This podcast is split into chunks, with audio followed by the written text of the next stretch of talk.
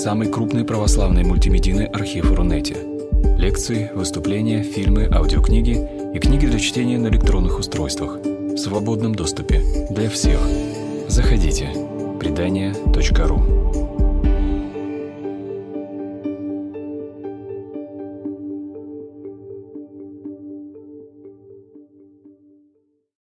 Добрый вечер. Как говорится, дорогие отцы, братья и сестры. Сегодня э, тема, которая была мне предложена для беседы, звучит так. Разнообразие литургий, разнообразие форм и единая суть. Всегда неловко говорить о вещах хрестоматийных, тем более таких, которые нетрудно найти в сети интернет или в какой-то общедоступной литературе. Поэтому я хотел бы э, сказать о вещах довольно известных, несколько по-другому, взглянуть на них с иного ракурса. И если мне это удастся, я надеюсь, что э, ощущение э, сути литургии будет более ясным для каждого из слушателей. Э, я думаю, что не будет большим преувеличением сказать, что в истории письменной культуры человечества – наиболее пронзительные тексты и наиболее выдающиеся памятники посвящены проблеме двойного одиночества. Это одиночество человека среди людей и одиночество человека, потерявшего Бога. И преодолению этого разрыва, собственно, и посвящено все многообразие и культуры человека – и тем более его духовной культуры, его духовных устремлений. И нелегко решить проблему и человеческого одиночества, вот, хотя люди, слава Богу, находят любимых людей и создают замечательные семьи, но не так просто и решить проблему разрыва человека и Бога, потому что легко принять за Бога то, кем Бог не является. Легко обожествить то, что совершенно далеко от мира божественного. Как в свое время пел один советский бард, и муравей создал себе богиню по образу и духу своему. Очень легко что-то обожествить, и именно поэтому существует определенная религиозная интуиция, определенный религиозный опыт, который позволяет понять, что же, собственно, является божественным – а что только кажется таковым. Если мы будем изучать историю религиозных воззрений человечества с самых древних э, периодов, то обратим внимание, что человек двигается к Богу абсолютно вслепую, но движимый каким-то глубинным воспоминанием. Человек чувствует, что когда-то он был в общении с Богом, и вот это возвращение в прежний рай, которое уже невозможно, оно определяет всю трагедию человеческой религиозности. Трагедию, потому что формы религиозности, какими мы их видим до эпохи Божественного Откровения, они могут принимать самый шокирующий вид. Ну вот, например, идея приобщения Богу, понимаемая как вкушение от жертвенного животного, посвященного Богу, являющегося его символом, древнейшей иконой, до письменной иконой – это идея присуща многим народам. Мы знаем, что в результате охоты на грозного и крупного животного, мамонта или медведя, человек не добывал себе пропитания, а совершал определенный религиозный акт. И вкушение мяса этого животного считалось приобщением божеству. Идея вкушения плоти и крови, она очень древняя. Это один из архетипов человечества. И символизм вина, как крови, тоже очень древний. Отсюда особенное значение символики крови вообще в жертве Богу, актуальное до сегодняшнего дня. И надо понять, что это не просто какая-то дикость древних, которым дай волю только кровь проливать, а это понимание глубинной связи жизни человека и Бога, проходящий по самому существенному, по телу и по крови. Отметим, что э, подобные обряды практиковались лишь для своего народа, для членов своего племени в древности.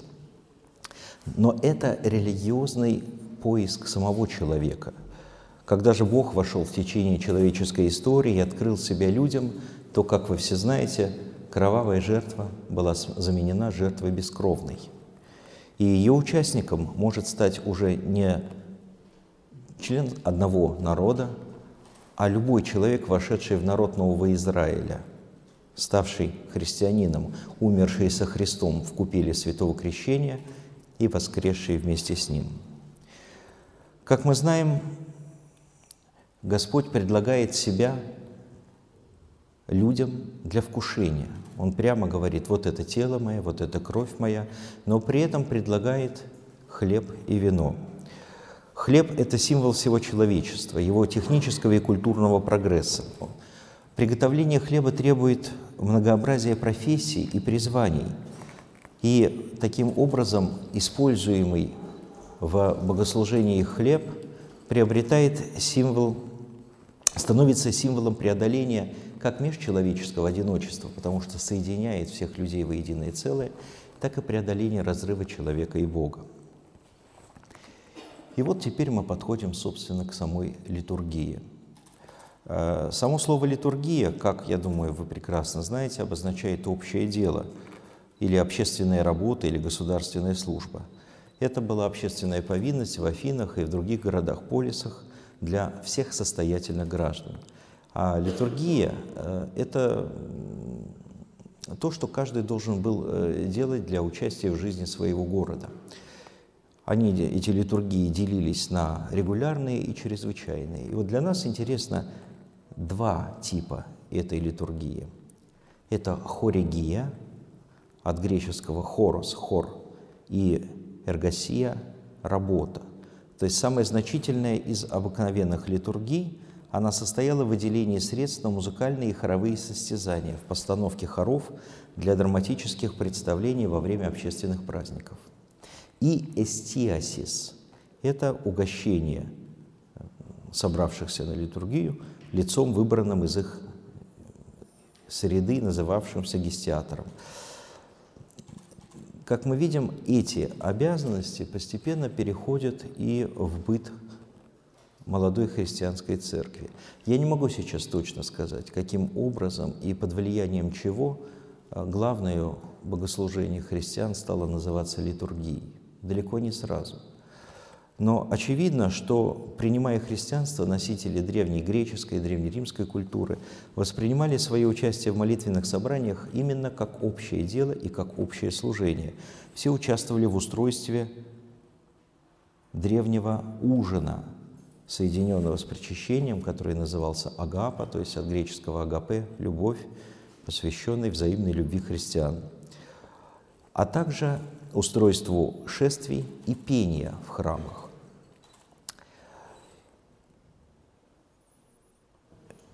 В последние века, начиная где-то века с 13 с 14 появилась тенденция видеть в богослужении отражение тех или иных эпизодов из жизни Спасителя. Но эти толкования, они входят в противоречие с молитвами, которые читает священник и поет хор во время литургии. Таким образом, если мы внимательно посмотрим тексты самой литургии, то мы увидим, что единственное историческое событие, которое там полноценно воспоминается, это, собственно, событие Тайной Вечери. И как переводится «Тайная вечеря», я думаю, все знают, на русский язык можно перевести это как «секретный ужин», ужин, скрытый от глаз посторонних.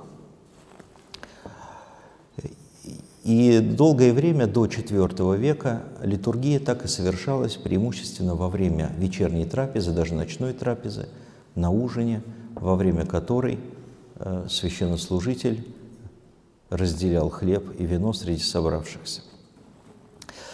Центральная часть литургии, которая посвящена, собственно, воспоминанию Тайной Вечери – вы помните, как Христос э, заповедовал нам всем вспоминать эту тайную вечерю и участвовать в ней, повторять, участвовать в ней, да. Э, «Сие творите в мои воспоминания». Э, эта часть называется анафора, от греческого слова «восхождение». Происхождение этого термина довольно сложное. Одна из версий, как вы знаете, анафора – это еще и стилистическая фигура, состоящая в повторении сродных звуков слова или группы слов в начале каждого параллельного ряда. Вот молитва анафоры, она подчеркнуто поэтична, она состоит из ряда красивых повторений. Возможно, это тоже как-то повлияло на название этой части богослужения. В любом случае слово «анафора» означает «восхождение», и э, в данном случае мы имеем в виду восхождение человека к Богу, возношение святых даров для освящения их Богом и для того, чтобы Господь вернул их в виде святых, э, своих даров уже нам. Таким образом, христианин приносит жертву Богу, выделяя что-то из необходимого для себя, а хлеб и вино являются символами основы жизни, так скажем, основы выживания человека, веряет таким образом свою жизнь Богу и получает уже от Бога этот дар жизни взамен в виде святого причащения. Именно поэтому таинство причащения и сама литургия играет такую важную роль вообще в жизни христианина. И очень радостно, что мы сейчас с вами живем в период евхаристического литургического возрождения, который во многом стал возможен благодаря деятельности нашего святого, святого праведного Иоанна Кронштадтского, который сам часто совершал литургию и призывал верующих как можно чаще причащаться и как можно чаще в литургии участвовать. Итак, когда мы говорим о литургии, то в первую очередь мы имеем в виду ее центр, анафору. Состав литургии, как правило, одинаков всегда и везде. Я думаю, что на этом нет смысла подробно останавливаться. Существует три части литургии. Литургия оглашенных или литургия слова, на которой читается Писание Ветхого и Нового Завета, а приготовление даров, которое может быть в начале литургии, может быть после литургии э, оглашенных, литургии слова, и, собственно, литургия верных, то есть э, приготовительные к причащению молитвы и само причащение. Поэтому с древности, конечно, э, в древности считалось, что находиться на литургии и не причащаться – это какой-то нонсенс – в таком случае надо выходить вместе с соглашенными, соглашенными. А, эта традиция осталась до сих пор а, в практике священнослужителей. Если священник служит, он обязательно причащается. Это отголосок древней общехристианской традиции. Что же так? Э, поэтому, когда мы, э, да, во время литургии верных, самый центр литургии верных – это анафора – и когда мы сейчас будем говорить, собственно, о разнообразии литургии, какие бывают литургии, как они выглядят и так далее, то мы, естественно, в первую очередь будем говорить о разнообразии этих анафор.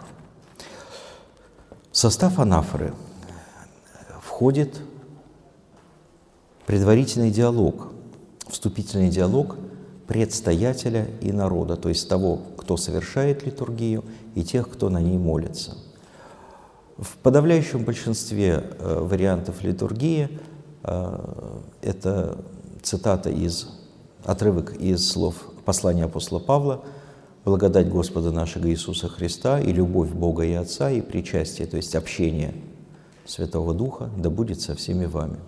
Хор отвечает и со Духом Твоим. Э, я думаю, здесь нетрудно заметить, что отвечать это было бы естественнее не хору, а всем собравшимся в храме, потому что священник не к хору обращается, а к нам, стоящим в храме. Затем священник э, говорит «вознесем сердца», или по-славянски «горе имеем сердца», не горе. Горе – это несколько другое. Это тоже есть, но это другое. Вот, на что э, народ отвечает, хор отвечает – Има мы ко Господу, то есть возносим ко Господу. И затем уже, собственно, священник призывает всех благодарить. Благодарим Господа. Вот здесь сразу надо отметить, что э, обычай, который в последнее время появился, кстати, это тоже касается изменения литургического за последние эм, э, десятилетия, появился обычай читать эту молитву вслух. И это очень разумно, потому что эта молитва э, является общей. Священник читает ее от лица всех собравшихся в храме. И таким образом эта молитва э, должна быть э, в сознании каждого молящегося, и в определенные моменты молящиеся ее подтверждают словами «Аминь» или иными текстами. Конечно, сейчас, если мы скажем хору, давайте вместо милости мира красивый, будем просто вот что-то отвечать, это будет ужасно. Вот, мы получим маленькую революцию в храме. Но э, к вопросу о реформах, мне кажется, что следующим э, постепенно к этому будет идти. Потому что э, поиск смысла, он приводит к тому, что народ э, начинает осознавать, что он сослужит священнику. И это совершенно четко, совершенно э, указано в тех текстах, которые священник читает. А если народ сослужит, то, соответственно, у него обязательно должна быть какая-то форма участия в богослужении. И вот я знаю приходы, в основном приходы Западной Европы, православные, естественно, вот, в которых э, после освящения святых даров э, весь народ произносит «Аминь» и сотвори убо хлеб сей, честное тело Христа Твоего. Все говорят «Аминь». А еже в чаше сей честную кровь Христа Твоего. Аминь, приложив Духа Твоим Святым. Аминь, аминь, аминь. Это прекрасная традиция, которая соединяет всех молящихся в храме во единое целое. И мне кажется, что это замечательный э, стимул для осознанного и регулярного причащения, понимание того, что человек является частью Христовой Церкви и важной частью, как один из совершителей литургии. Как вы помните, апостол Петр говорил, что все мы народ Божий, царское священство и так далее. Это не значит, что мы все должны одеть филони и толпиться перед престолом э, в недоумении, думая, что же нам делать дальше. Нет, э, мы видим, что из Священного Писания видим, что э, с первых лет существования Церкви апостолы выбирали э, того, кто встанет на, в чин апостолов вместо отпавшего Иуда Искариота. Затем они рукополагали специальных диаконов, потом рукополагали определенных старейшин, то есть пресвитеров э, в христианских общинах и так далее. То есть момент выделения одного члена общины из общей среды для совершения богослужения, он не это, это не какая-то выдумка, как иной раз э, протестантские критики нас упрекают, что это вот со времен императора Константина, а до этого ничего этого не было. Это не так. Со времен апостольских специальные члены общины получают особое служение. И оно одновременно и административное, и харизматическое. Ну, харизматическое в смысле несущее в себе дары Святого Духа не в современном значении крайних протестантских сект, а именно в, значении даров Святого Духа. И до сегодняшнего дня, собственно, у нас так и происходит. Э, священнослужители не являются более святыми или более безгрешными или какими-то особенными совершенно людьми, но у них, у нас особые полномочия от имени всей общины возглавлять богослужение – но это значит, что и вся община тоже участвует в богослужении, участвует в совершении литургии. Об этом очень важно помнить. Итак, после этого диалога обычно э, наступает повествование о сотворении мира Богом, о домостроительстве спасения человечества, совершенного Христом, о, упоминаются ангелы, э, ангельское словословие, и э, первый раз это часть анафоры, которая в литургической науке называется латинским термином префацио, то есть приготовлением. Оно первый раз прерывается ангельской песнью. Вот, «Свят, свят, свят, Господь Саваоф».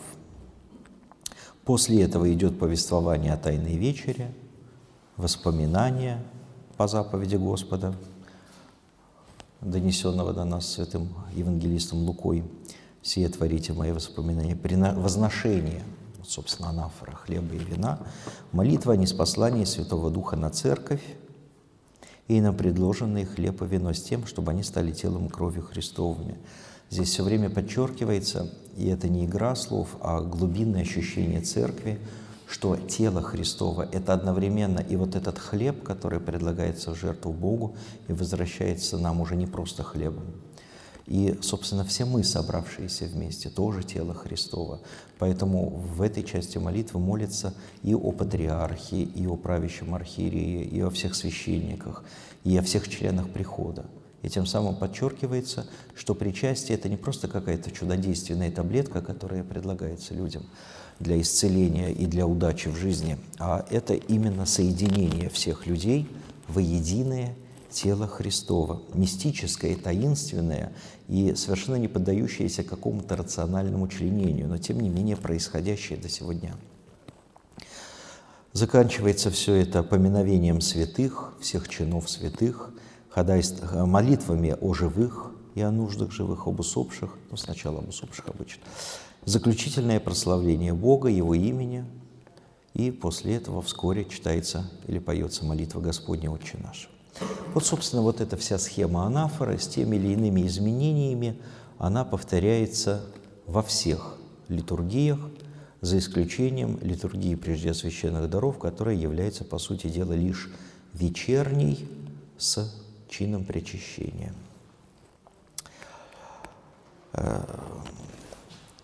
Очень часто можно услышать рассуждение о том, что нам давать, надо бы проверить наши книги по оригиналам.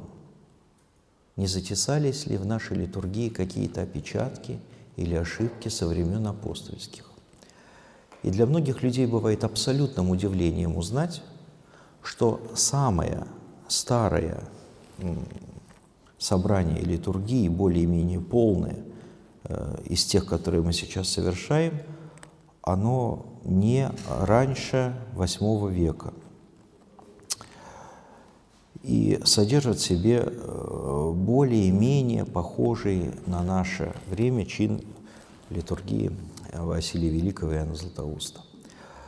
Э, до, что мы имеем до этого? Мы имеем только описание э, богослужений, в первую очередь анафоры, и из этого ученые-литургисты делают вывод, что изначально литургия была э,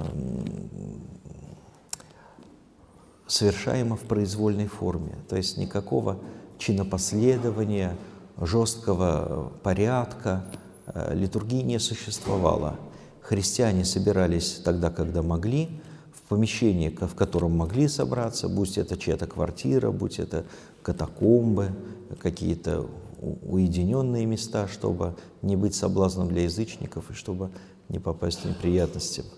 И там совершался ужин.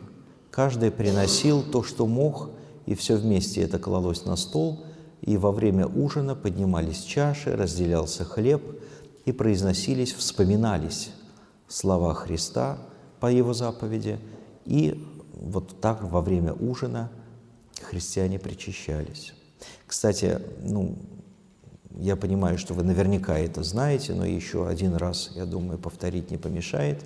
Царство Небесное Отцу Януарию, вот он обратил внимание на очень серьезный момент, связанный с недостойным причащением. У нас сейчас Недостойным причащением считается причащение, перед которым мы не вычитали три канона, два акафиста, не попастились неделю и так далее. А э, во времена апостола Павла просто не было никаких канонов и акафистов. Естественно, апостол Павел имел в виду нечто другое – нежели каноны и вычитывание акафистов. А что он имел в виду? А он там же и говорит, что остерегайтесь причащаться недостойно, от того многие у вас болеют, э, иные умирают. Почему? А потому что каждый приходит со своей едой и не делится друг с другом. Нет у вас Духа Христова.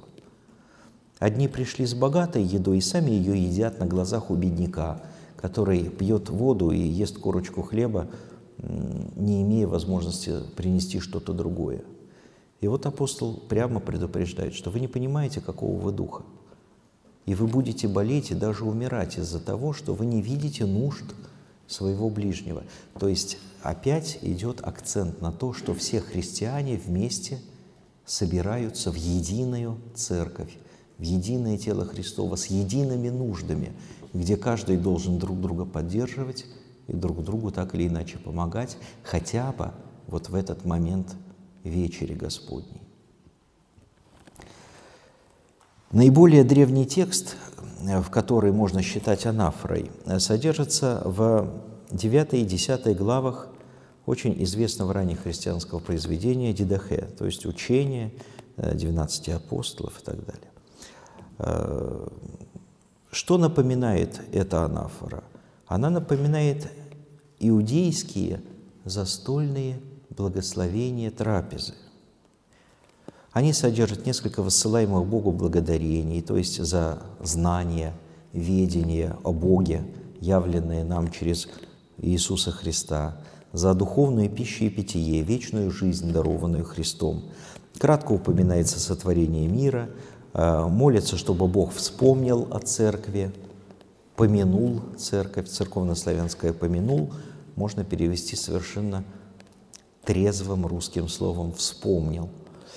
Э, усовершил ее, то есть усовершенствовал, собрал воедино в Царство Божие. Но вы знаете, что э, первоначально христиане жили очень острым ощущением приближающейся, приближающегося пришествия, второго пришествия Христова. Поэтому вот это э, прошение, мольба о том, чтобы собрать всю церковь, то есть всех христиан в Царство Небесное, она очень часто встречается в ранних текстах и, и в прямом значении. Пусть поскорее придет Твое Царство, и мы наконец-то сможем быть не на этой земле, исполненной греха, а вместе со Христом в вечной славе царствовать. Интересно, что Дидахе допускает свободное сочинение анафор. Буквально «пророкам позволяйте благодарить, сколько хотят». Отметим, что э, руководители литургии называются пророками. Э, это в первую очередь свидетельствует, конечно, о неустоявшейся терминологии иерархической, но здесь есть и еще очень известный момент. Ну, я не буду об этом подробнее говорить, я думаю, это и так общеизвестно, что пророк в библейском понимании – это не тот, кто, не столько тот, кто открывает тайны будущего, сколько тот, кто открывает народу заповеди Божьи, пути следования заповедям Божьим. И вот в данном случае пророк имеется в виду тот, кто открывает людям глаза на духовную составляющую нашей жизни. А, автор относит к Евхаристии известное пророчество Малахии, 1 глава, 11 стих. «На всяком месте будут приносить фимиам, то есть ладан, курение ладана, имени моему чистую жертву. Велико будет имя мое между народами, говорит Господь Саваоф». А, это пророчество Малахии до нынешнего дня является одним из оснований – того, что совершается богослужение не только в одном храме Иерусалимском, а повсеместно, везде. И оно, это пророчество, упоминается очень многими э, раннехристианскими писателями именно в этом смысле. Самое раннее описание анафоры, более-менее полное, э, подробное, принадлежит мученику Иустину Философу, скончавшемуся в 166 году который в первой апологии называет анафору благодарением через молитву слова, которое от Него, но имеется в виду от Бога. Цитирует новозаветные повествования, упоминает возглашение народа «Аминь» в конце анафоры, а мы ведь подчас даже и не знаем, насколько важно это финальное, окончательное «Аминь», и насколько было бы естественным, чтобы весь храм это произносил. Точно так же, как, скажем, есть чудесный совершенно обычай в храмах Санкт-Петербурга э, заключительные слова молитвы перед причащением скандировать всем народом, произносить всем вместе «Помяни меня, Господи, во Царстве Твоем». Это великолепный обычай, и он как раз э, может нам показать, какие, какой могла бы быть э, литургия и, собственно, анафора, если бы мы также с таким же вниманием относились к ней, к ее тексту. Э, в таком случае мы также могли бы произносить в какие-то моменты «Аминь», э, могли произносить еще другие тексты в определенные моменты богослужения.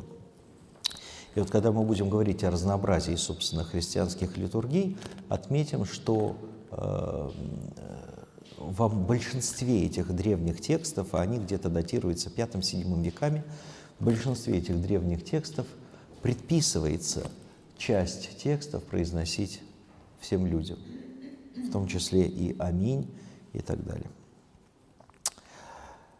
Э, интересно, что уже в, в памятнике V века завещания Господа нашего Иисуса Христа мы можем заметить очень эм, необычный нюанс.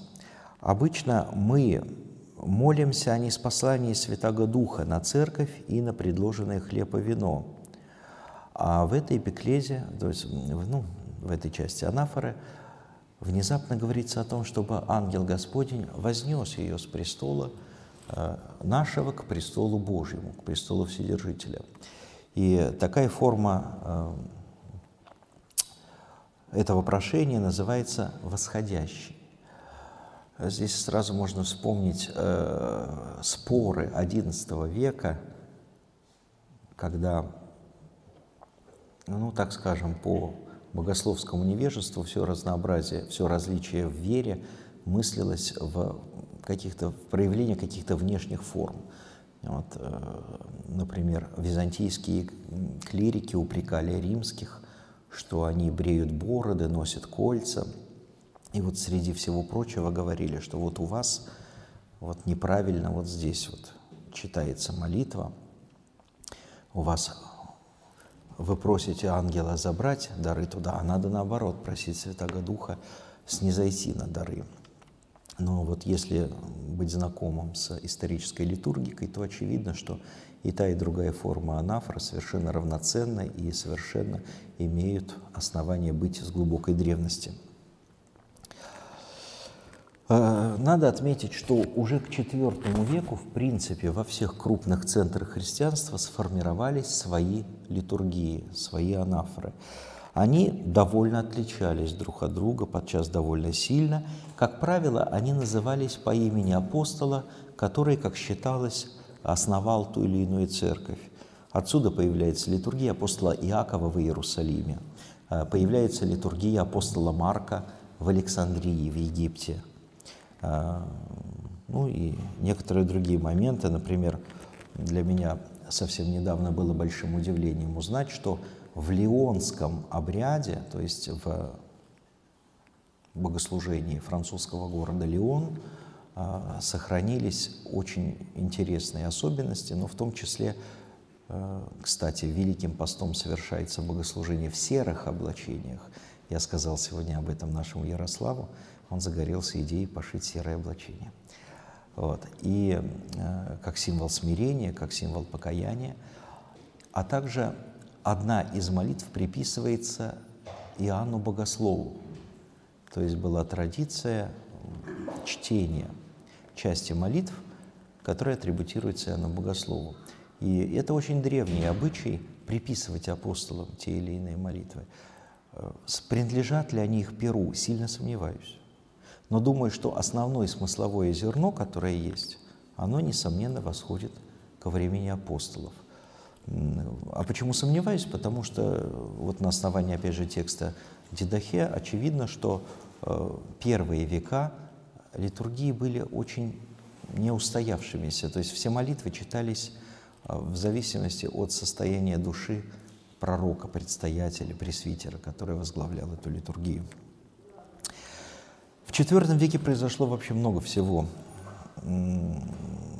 из довольно сильно изменившего богослужения. Связано это в первую очередь, конечно же, с легализацией христианства, с значительным и внезапным увеличением членов христианской общины. И по неволе богослужение стало приобретать все больше и больше э, не только мистический, таинственный характер, но и педагогический. Э, в связи с тем, что, ну, представьте себе, внезапно переходит в христианство 10 тысяч человек. Просто невозможно горстке священников со всеми провести полноценные беседы, как-то всем рассказать об истинах веры. Ну, перешли и перешли, ладно. И что же делает Христова Церковь? Она вставляет тексты э, катехизического характера, обучающие тексты, так скажем, в песнопение хора. Потому что голос священника не всегда громок. Особенно старенький епископ, старенький пресвитер, он не может громко произнести молитву. А вы помните, какие э, сразу в IV веке передавались христианам базилики? Гигантские. Это огромные пространства. Не наполнить их голосом просто было невозможно для многих священнослужителей. Но хор будет слышен везде. И вот с, начиная с IV века появляется очень серьезная гимнография, появляется разнообразие молитвословий, которые так или иначе раскрывают в, поэти, в поэтической форме христианскую догматику. И в написании этих текстов участвовали как известные священнослужители, так и миряне, в первую очередь императоры, которые ощущали себя защитниками веры. Не могу сказать, что церкви всегда жилось комфортно с такими защитниками – но, по крайней мере, гимн, написанный императором Юстинианом «Единородной Сыне и Слове Божьей», который мы, гимн VI века, который мы до сих пор исполняем в храмах, настолько э, вошел в быт церкви, что его отсутствие уже вызывает недоумение. Хотя это гимн произвольно написанный и произвольно вставленный в богослужение вдобавок к псалмам.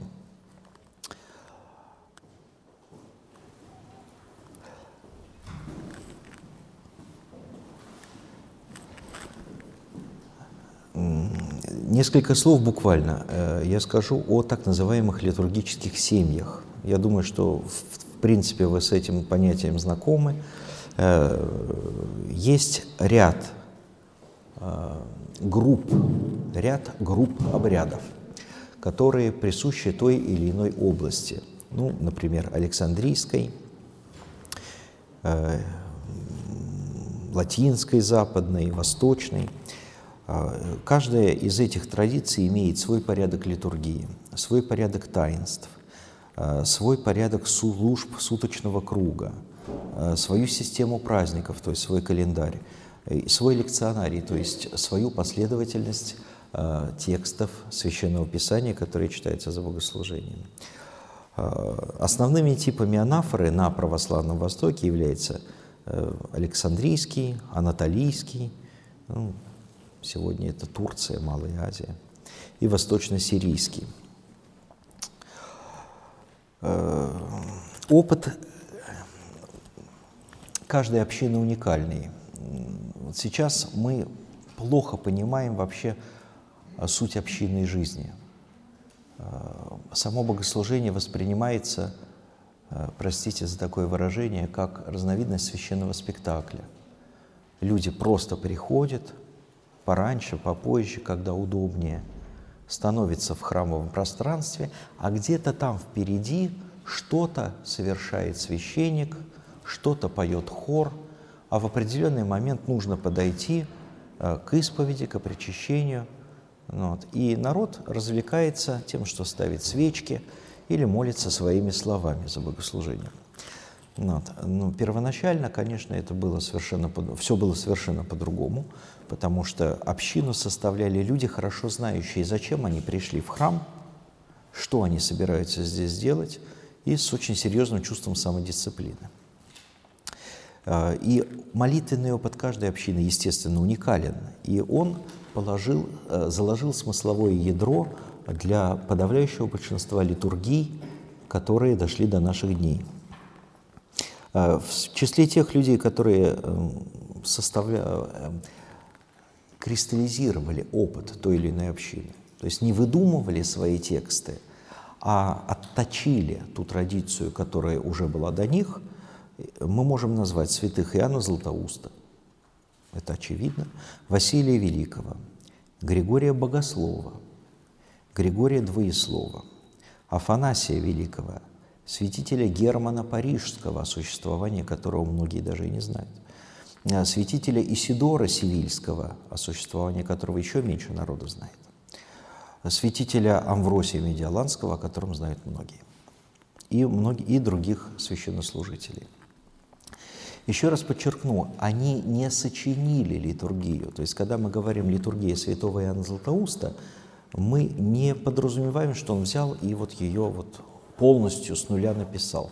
Нет, он обработал ту практику, которая была в его церкви, в антиохийской, э, в, антиохийс, в антиохийском обряде, и э, предложил ее для совершения э, другим священнослужителям, другим церквям. Отмечаем огромное количество, огромное разнообразие богослужений, литургий. И тут же может возникнуть вопрос, куда все пропало.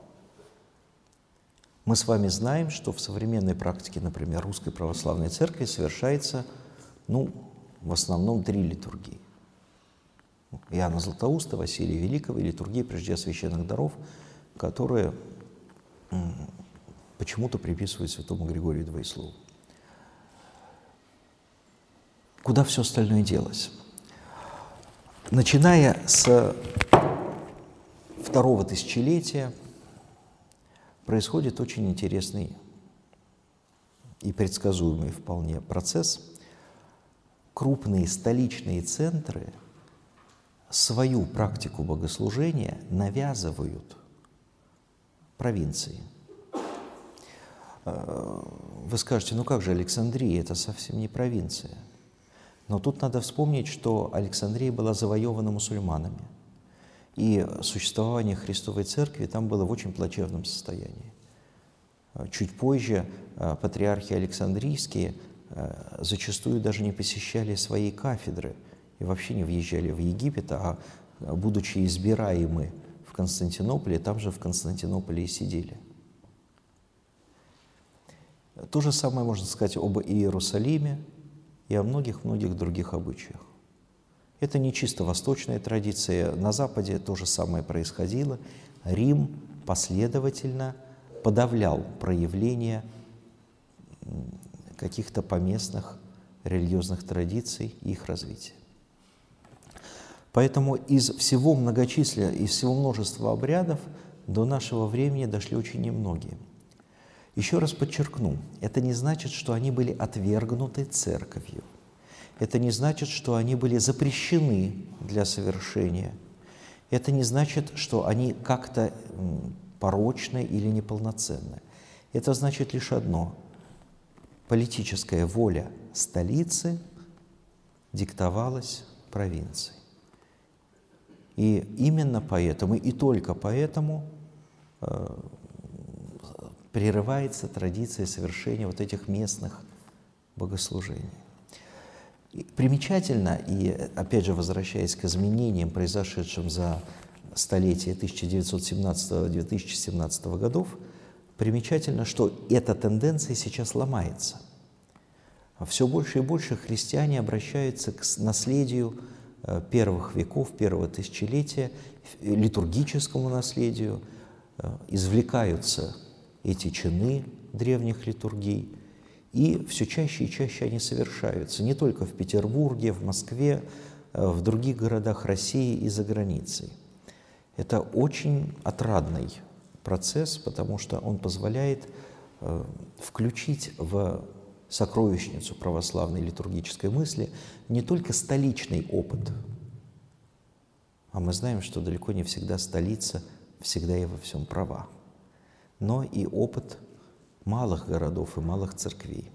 И вот тот сборник, который вы сейчас смотрите, и который, э, надеюсь, с которым вы познакомились, этот сборник э, содержит в себе ряд богослужебных последований, которые э, вышли из употребления общецерковного, но так или иначе в этом столетии совершаются в том или ином православном храме. О каких о богослужениях я им говорю? Ну, в первую очередь о литургии апостола Якова. Для начала XX века это абсолютный нонсенс. Какая литургия Якова? Нету никакой литургии Якова. Есть вот эти вот литургии, больше нам ничего не надо. Кто бы мог подумать, что с середины XX века, благодаря трудам иеромонаха Филиппа Гарднера, впоследствии епископа Филиппа, э, произойдет перевод этой литургии из греческого языка на церковно-славянский, и эта литургия будет совершаться в русской зарубежной церкви, то есть в церкви не просто консервативной, а весь смысл своего существования, по крайней мере тогда, видевшей в сохранении исконно русской богослужебной традиции. Это удивительно, но это как раз подчеркивает, что Дух Святой дышит в церкви даже там, где человеческому разуму это представляется диковинным. Перевод отца Филиппа э, не самый лучший на белом свете, был неоднократно поправляем, но литургия апостола Якова уже настолько прочно вошла в обиход Русской Православной Церкви, совершается во множестве епархий, приходов нашей Церкви, что несмотря на то, что она никак не регламентирована типиконом, ее все равно совершают. Еще раз подчеркиваю, это происходит именно потому, что э, отвержение многообразия древних литургий не, не было делом э, соборным, не было делом общецерковным, а является, ну, по сути, э, следствием политических причин. То же самое можно сказать о литургии святого апостола Марка, Александрийской традиции, которая э, сейчас активно совершается в Александрии и совершается и в этом храме, и я знаю тоже по, э, в России, в Украине тоже часто э, по местам она совершается. Если вы посмотрите ее текст, вы увидите трогательную непосредственность живого христианского чувства, присущую египетской религиозности. Это очень красивая литургия, и очень полезно на ней присутствовать и молиться словами, которые ее составляют, в нее входят. Также можем отметить из особенных, удивительных и необычных литургий литургию святого апостола Петра. Когда мы говорим литургия апостола Петра, мы и имеем искушение сразу сказать, ой, это же латинское место, зачем нам это надо, какой ужас. Э, будет, пожалуй, большим удивлением узнать, что самые древние списки этой литургии находятся в славянских источниках, в славянских служебниках и относятся приблизительно веку к XIII плюс-минус. То есть литургия э, это она в какой-то мере современница литургии Иоанна Златоуста и Василия Великого. По крупному счету она действительно является э, отражением древней латинской анафоры, но мы, если вспомним, что она создавалась в период до разделения церквей, то в этом нет ничего скандального. Интересно, что она упоминается и в старобряческих источниках, то есть, по крайней мере, старобряческая мысль допускает возможность ее совершения. А уж консервативнее старообрядцев я уже не знаю, кого можно припомнить. Какие еще литургии можно упомянуть из древних и необычных литургий? Ну, это, конечно же, литургия свято, святителя Григория Богослова. Она совершается вместе с литургией святого Афанасия Великого в Салониках, если не ошибаюсь, раз или два в году. А, эти тексты, кстати, отвлекаясь, можно сказать, что они повлияли но на формирование современной армянской литургии. Армянская церковь вообще весьма консервативна, и там сохранились очень многие древние обычаи и обряды. Вот. И хотя она не находится с нами в евхаристическом общении, тем не менее надо отметить, что многие тексты именно византийские – уже после того, как произошел разрыв Византии и Армении, вошли в обиход армянской церкви, что удивительно. Существует такое, я бы сказал, заблуждение,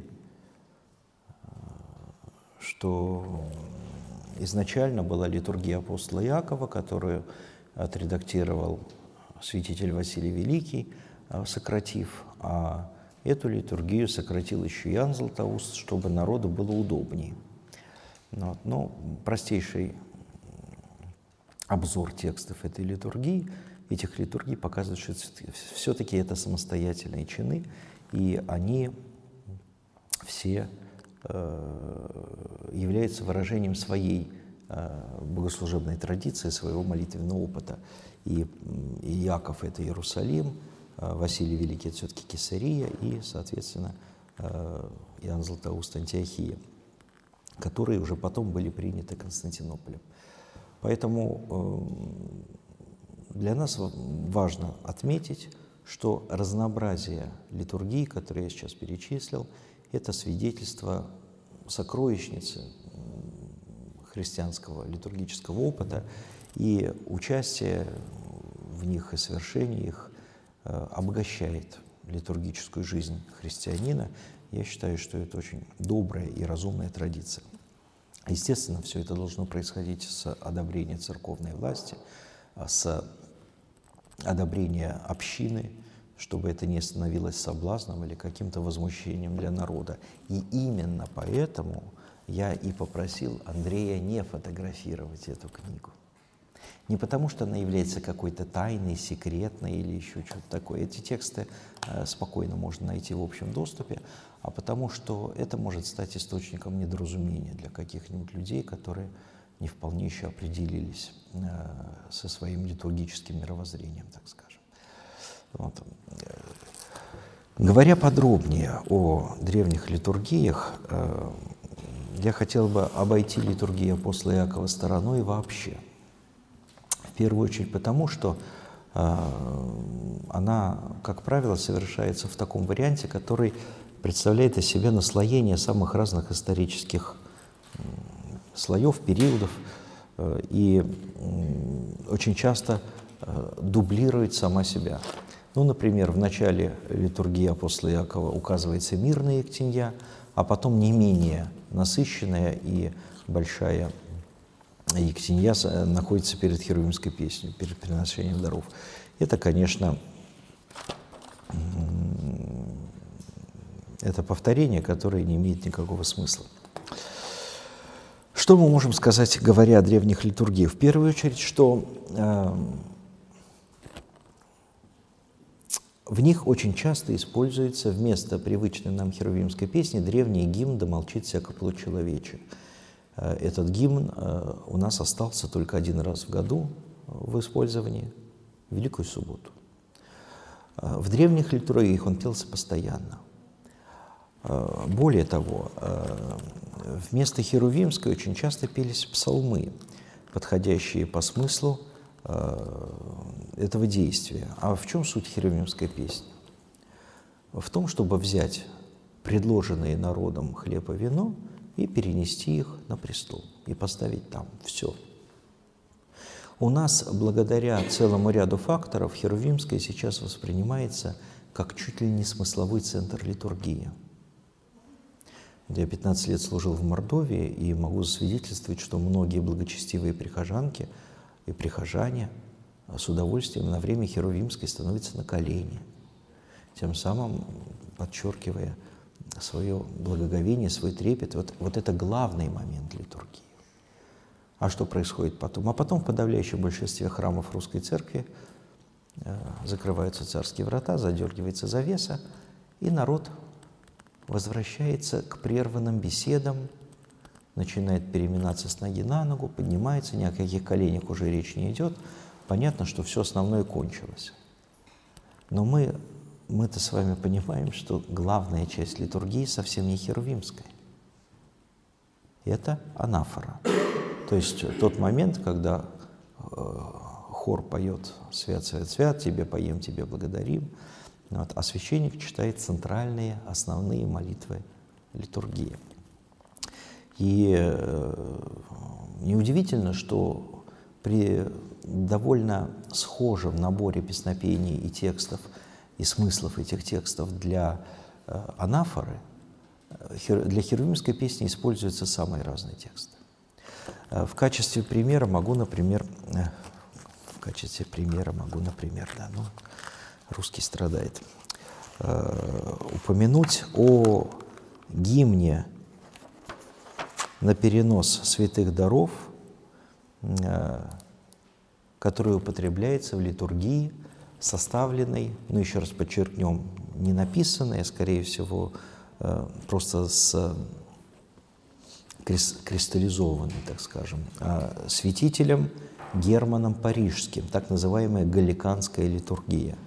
А, в прямом, в чистом своем виде она претерпела ряд изменений, и э, сейчас в древнем виде не совершается за исключением, за очень интересными исключениями, но об этом можно поговорить.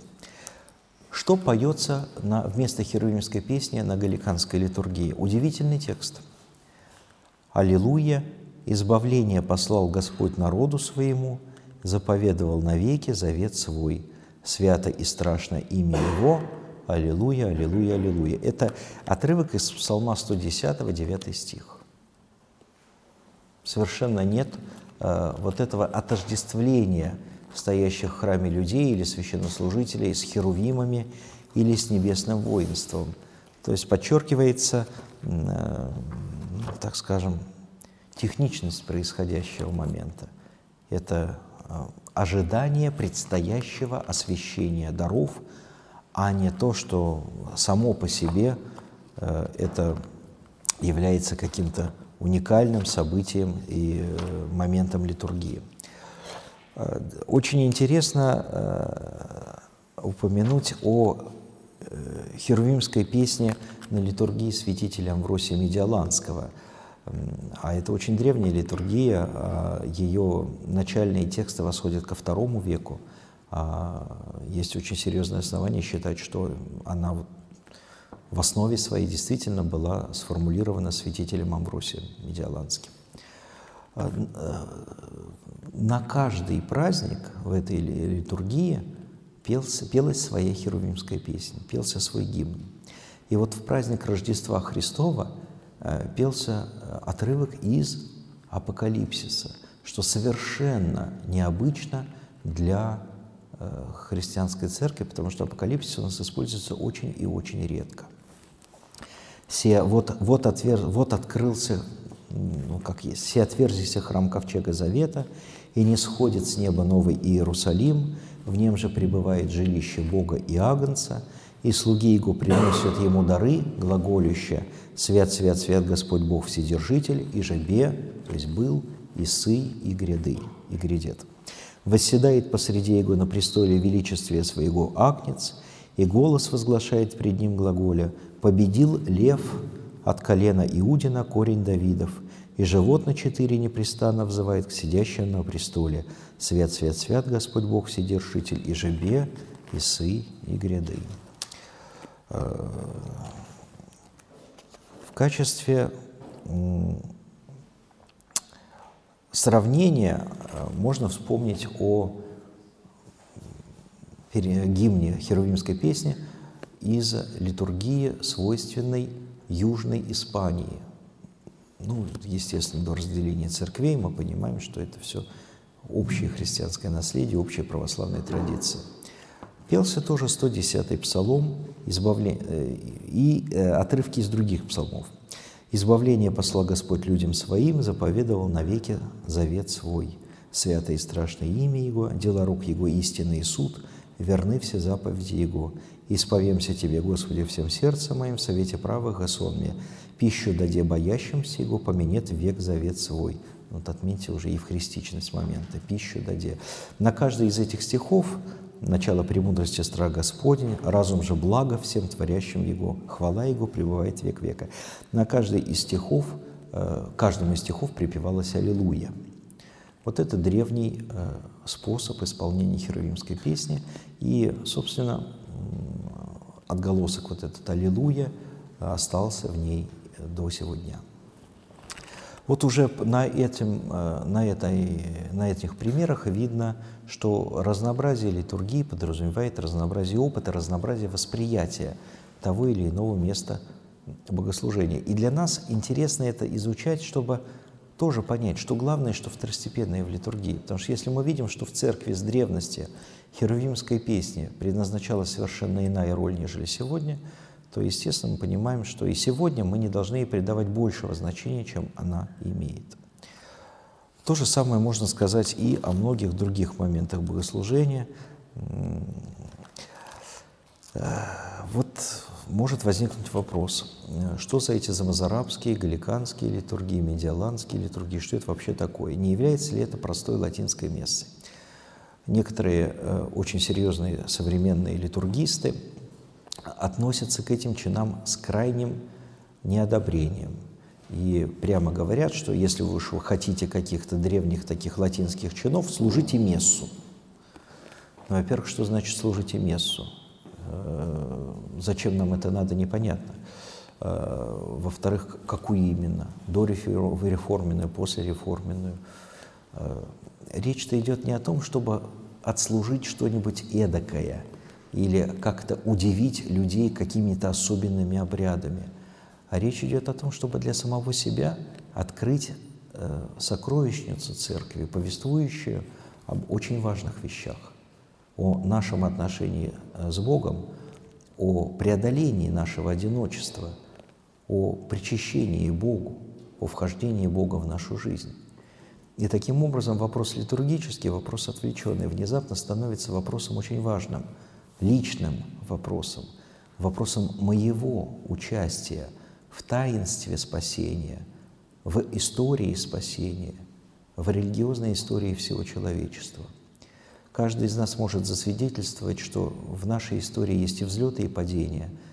И это свидетельство очень важно. Оно показывает, что мы часть общей, общечеловеческой религиозной истории. И изучение древних литургий, участие в древних обрядах, оно позволяет нам понять лучше эту мысль и много полезное для себя почерпнуть. Ну, на этом я, пожалуй, остановлюсь. Если есть какие-то вопросы, я постараюсь на них ответить.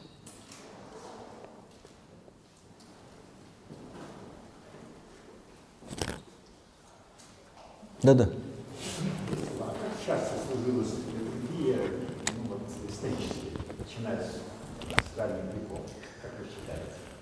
Ну, как свидетельствуют церковные историки, литургия служилась в дни Господни, то есть по воскресным дням, и в крупные праздники, э, которыми являлись памяти святых, э, то есть мучеников, убитых за Христа. Э, как вы знаете, какой-то специальной канонизации в древности не было, поэтому, когда мученика убивали в этот день, в годовщину его памяти на его гробнице или у его гробницы – Э, совершалась литургия, и даже если она не приходилась на воскресный день. Но, как правило, собирались по воскресеньям.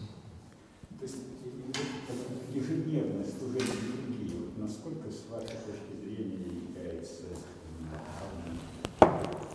Ежедневное служение литургии – это остаток э, монастырских обычаев и иерусалимского обычая, потому что при Иерусалимском храме было огромное количество людей, которые жили храмом, и, и все их предназначение было в том, чтобы э, обслуживать богослужения и э, какие-то храмовые события. И в таких условиях ежедневное богослужение вполне осмысленно и оправдано. В большинстве приходов это надо смотреть по ситуации. Но всегда надо помнить, что основная наша литургическая память – это воскресный день. А, ежедневная литургия характерна для монастырей, естественно, где монахи начинают день с молитвы общей в храме и заканчивают этот день молитвой общей в храме. А, на приходе это невозможно, да и больше того скажу, не нужно. То есть здесь не должно быть никакого комплекса неполноценности. А, на приходе надо собираться по воскресеньям, в воскресенье утром. Ну и у нас сложилась традиция не в само воскресенье только приходить, но и освещать молитвой канун воскресенья, то есть субботу. И, собственно, здесь ответ на вопрос, что является правилом ко святому причащению. по крупному счету это сам текст литургии. Это и есть самое основное и главное правило, которое подготавливает человека и разум человека к принятию этой великой святыни.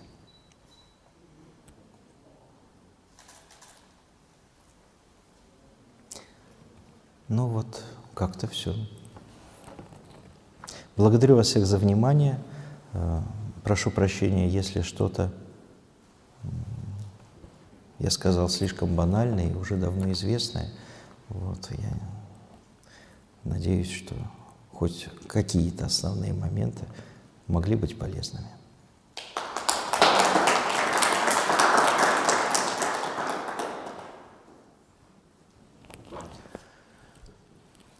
Все.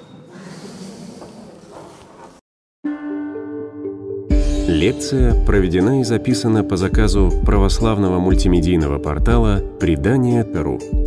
Лекции, выступления, фильмы, аудиокниги и книги для чтения на электронных устройствах в свободном доступе для всех.